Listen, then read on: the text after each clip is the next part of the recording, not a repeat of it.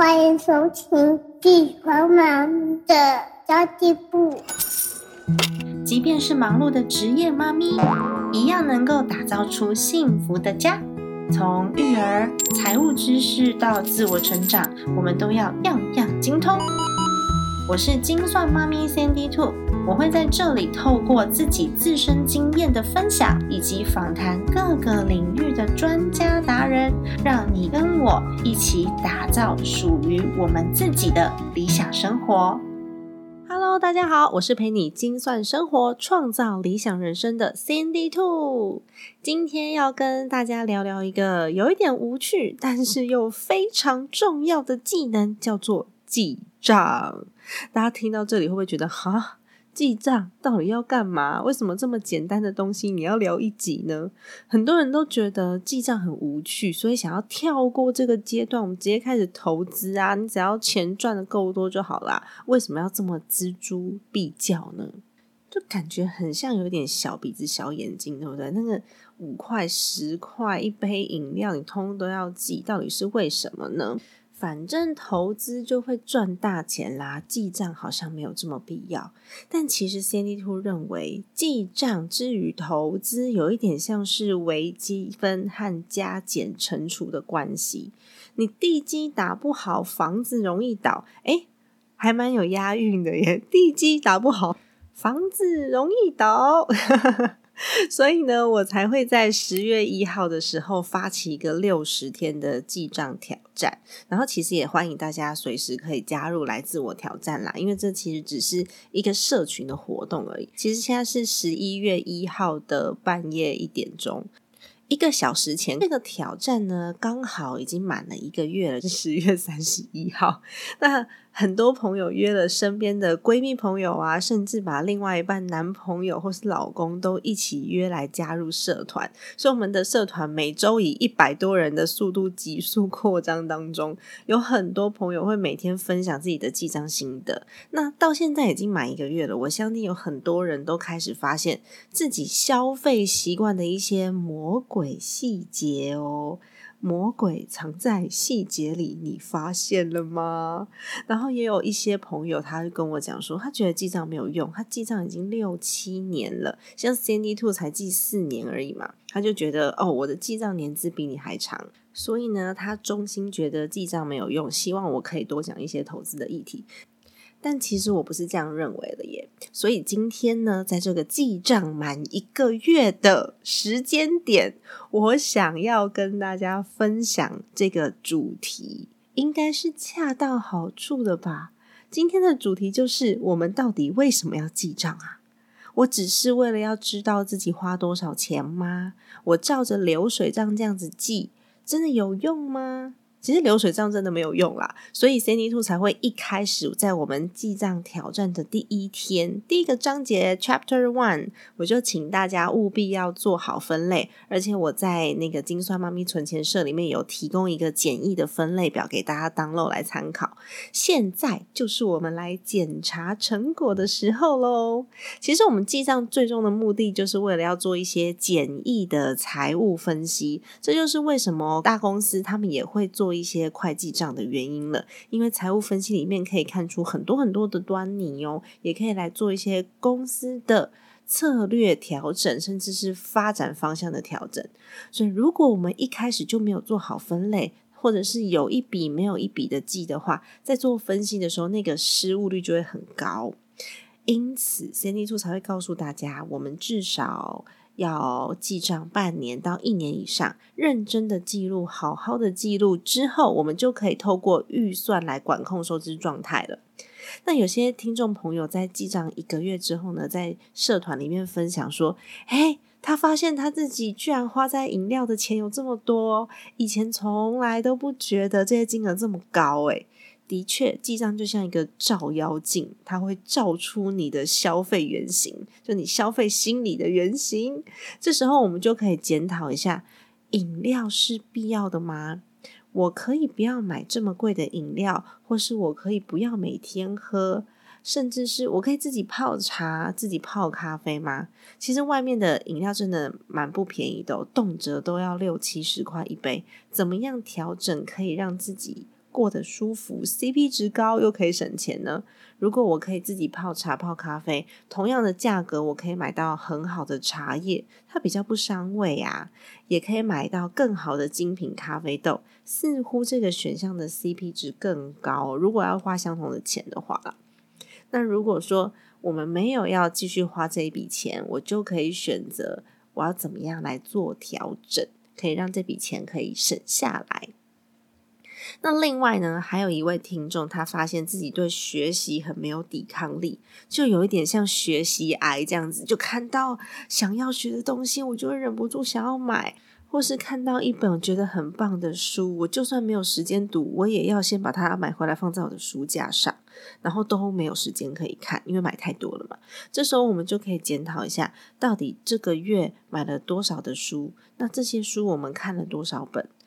有看的那一些就可以作为将来买书或是买课程的一个上限。比如说，我一个月只看得了两本，我每个月就只需要买两本就好啦。或是我们在做年度预算的时候呢，比如说六个月，一个月两本就是十二本嘛，所以一年就是二十四本，就可以做出一个年度的预算。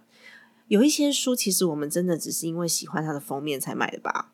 有可能哦，或是有的书很喜欢的书，出了一个什么十周年纪念版、二十周年纪念版、十万本销售纪念版，那个封面做的很美，所以我想要买回来收藏。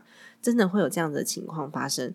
当你算出这个总金额，你记账，然后知道这个总金额之后，你就被自己吓一跳，说：“哈，我花这么多钱，天哪！”然后。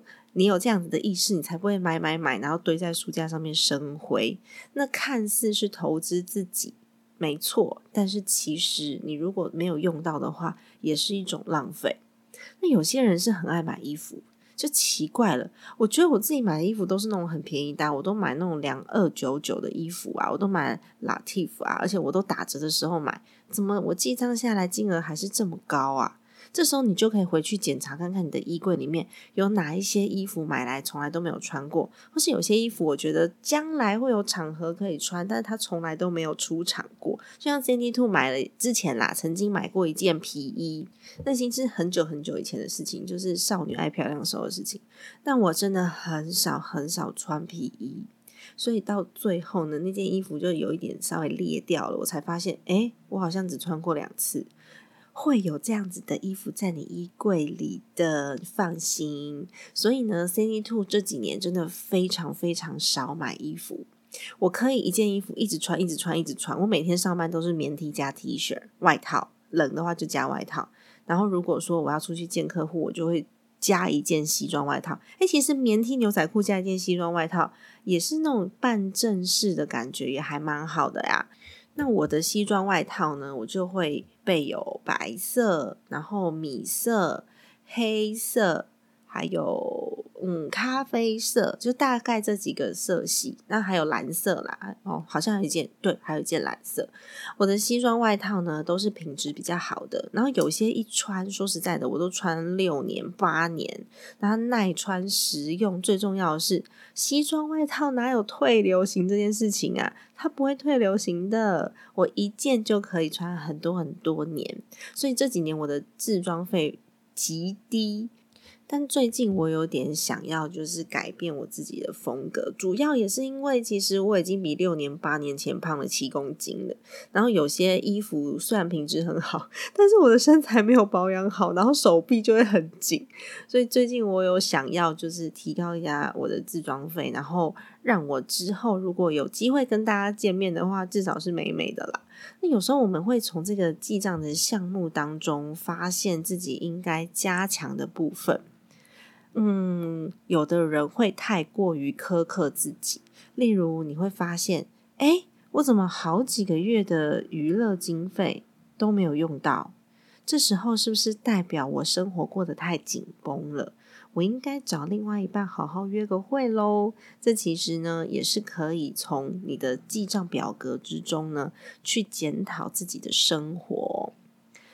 接下来，我们还得看一看这些记账的分类是不是适合自己。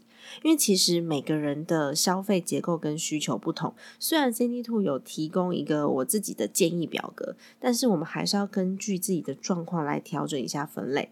例如，有一个粉丝跟我分享说，他发现他给孩子补习上才艺课的费用太高了，他自己也吓一跳。他在下决定的时候，就是要给孩子读书，要给孩子学东西，他都不会手软。但是呢，每个月在付钱，他真的有在记账的时候，他才发现，哎，这个数字好可怕哦。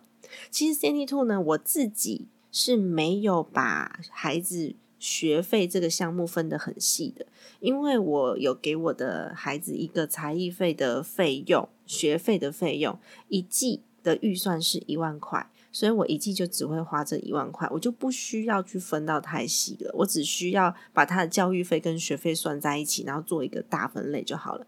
但是对于这位粉丝来说呢，他也许就需要把。教育费用分成更细哦，比如说他把它分成学科补习的费用、学才艺的费用、学校的费用跟安心的费用，或是营队的费用，你去深入比较看看自己花的最多项目的学费是什么，也许你会很惊奇的发现，诶，我怎么那么高的比例都在投入才艺班，诶，反而是他比。学校的学费还要高，或是他比学科补习班的学费还要高。我希望我的孩子接下来怎么调整，是不是应该适度的来去做一个安排？这就会需要再分更细一点，所以我才会说你要根据自己的状况来调整一下分类。那这个分类呢，是你自己想要去分析出来的结果去回推的哦。所以它其实没有一个。标准的分类表格，它不像公司的会计科目一样，就是有一个标准的分类方法。其实公司的那个会计科目的分类，它也是一个行之有年的统计，去发现公司大部分的需求，然后呢，还是会经由系统来跑出结果的。所以也不是每间公司都一样，因为每一间公司它有自己想要看到的数据。所以呢，我们自己的家里面的分类也是这样哦，会按照你的需求，然后你自己来做一个调整。另外，比较多人问我的就是育儿的费用需不需要分开计算？我自己认为是需要啦。像我刚刚举例的这位粉丝，他就是因为把育儿的费用分开计算，他才发现原来小孩的学习费用这么高。如果他一开始没有分开计算的话，你其实看不出学习费用里面到底哪些是孩子的，哪些是老公的，哪些是自己的。最后你就只能用直觉，就是猜一猜，那就往。费你还认真记账啦，就是全部都混在一起。我觉得家庭的账务当中比较麻烦的是，你可能还会有一些家庭共同的账跟自己私人的账务，你要分开记。这听起来很麻烦，但其实你只需要一个好用的记账 App 或是一个。归类好的 Excel 表，然后你花一些时间静下来设定一次就搞定了。其实它不会很麻烦，然后之后就全部都交给电脑啊，就没有问题喽。然后呢，我们可以拿出我们上个月做的表格，因为今天是十一月一号嘛，所以是上个月做的表格，开始来做一些简单的生活预算。当然，这部分呢，其实记账的时间越久会越准确。你如果记到一年，它会最准，因为一年还会包含你年缴的税金、保险费，甚至有的时候你过年包的红包，大约会包几包，小朋友会包几包，长辈会包几包，三节送礼。的时候，你大部分都会送多少金额的礼品？这些还有你的年终奖金都会包含在这个年度里面。但是我们的挑战只有六十天嘛，所以我们就以短期的预算先来做练习，然后最后我们用这个概念来帮自己做一个年度预算。那透过最后这个实际记账的数字，我们就会知道过往这一个月的收入跟支出，然后自己再微调一下。例如刚刚有讲到伙食费，假设你的伙食费上个月个人的你花了五千块，但是有一千块是饮料，你觉得这个饮料钱是可以省的，这个月的伙食费预算边列，你就可以边列四千五百块，让自己少五百块的空间，就是你少买五百块的饮料。于是你就会得到很多个预算的数字。例如，家里面的伙食费是一万块，校庆费是两万块，自己的伙食费是四千五，自己的自装费是三千块。你自己的学习费用可能是一千五等等，就是属于你自己克制化的预算数字，是根据记账过后得到的。当你把这个数字呢，就是总预算的这个数字呢，把它用收入去减掉。你就会发现，你每个月可以用来储蓄跟投资的钱到底有多少了。然后把这些钱按照剩余的钱哦，按照当下的需求比例，你把它存进专款专用的银行账户中。这个部分我其实前几集都有讲到，就是你剩下的储蓄的钱跟你投资的钱必须跟你的目标是相符合的。没关系，我们这部分之后再来谈，因为其实我前面有讲过，我后面会再加强跟大家补充。现在就来讲讲我们下个月的任务吧。我们要把制定好的预算写出来，然后呢，按照这个预算来做消费。理论上，只要你没有重大的支出，应该都是不会超支的。但其实我们才记账一个月而已，这个实际值跟目标值还是一定会有落差。例如，我上个月都没有买衣服啊，所以我的置装费没有编列到预算；或是你突然有个表妹生小孩，然后你要包红包，你的公关费没有编列到预算，这都没有关系。我们可以下个月再来调整这些赤字的数字，然后根据实际发生的情况来做整理。只要你不是因为自己忽然的消费欲望变高导致的超支，都是没有问题的。其实 Cindy 都讲过这个议题蛮多次的。因为我之前就曾经太压抑，什么都不敢买，然后久而久之，时间一长，就会觉得自己很苦、很可怜、很委屈。我干嘛一个好好的人要活成这样？所以我跑去跟朋友唱歌，然后大吃一顿，就花了一千多块，然后还一次花了四五千块买衣服。事后就很后悔，这个一次性的高消费让我发现我需要调整心理状态，不然我再这样下去是会生病的。于是呢，我开始编列了可以不小心花费的预算，我也开始正视了这个不小心花费的预算有多重要。所以这个也是一种自我发现跟自我调整。那后来呢，你就会活得稍微比较健康快乐一点。那我们现在讲到的都是消费的部分，记账不会为我们带来更多的现金流，就是新的现金流进来。但是它会帮助你知道你每个月有多少的余额可以运用。如果是公司来说的话，就是盈余嘛。对我们之后长期资金管控跟投资预算的管理是非常有帮助的。现在你可以拿出你的记账表，然后看看上个月的记账成果。数字是不会骗人的，只有我们自己才会骗自己。你会很惊人的发现，我们用直觉跟记忆力判断到底有多不准。你就会发现说，哎，我怎么可能买那么多？哎，这个金额这么高，到底哪来的？我印象中我只有买过两次啊，怎么可能？啊，一定会有的，因为我常常刚开始的时候，我常常发生这种事情，就是我印象中的跟我实际记账下去的数字其实差蛮多的。然后再来，你可以看看能不能有一些地方调整，做成预算表。接下来的一个月，试着依照你自己。想象过后调整的数字当基础，然后我们再认真记账一个月，看看是否会达标，或是是否有差异，我们再来做调整。那么今天就简单的分享到这里喽。其实我今天还蛮嗨的，因为我儿子发烧三天，他终于出疹子，然后退烧了，现在正在睡觉。我半夜一点还是这么开心。我下午其实有陪他睡了一下下，睡了一个小时吧。那在下一个月呢？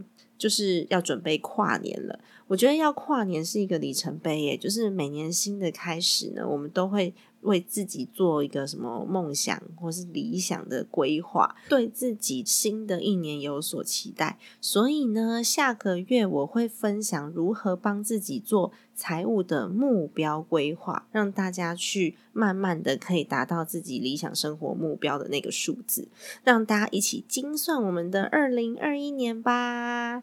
好的，今天的节目就到这里结束啦。如果你觉得这个节目还不错的话，欢迎你给我一个五星好评。只要在 Apple Podcast 上面都可以留下一个五星好评，也可以留下你的留言跟评论哦。我会很开心可以看到大家给我的留言。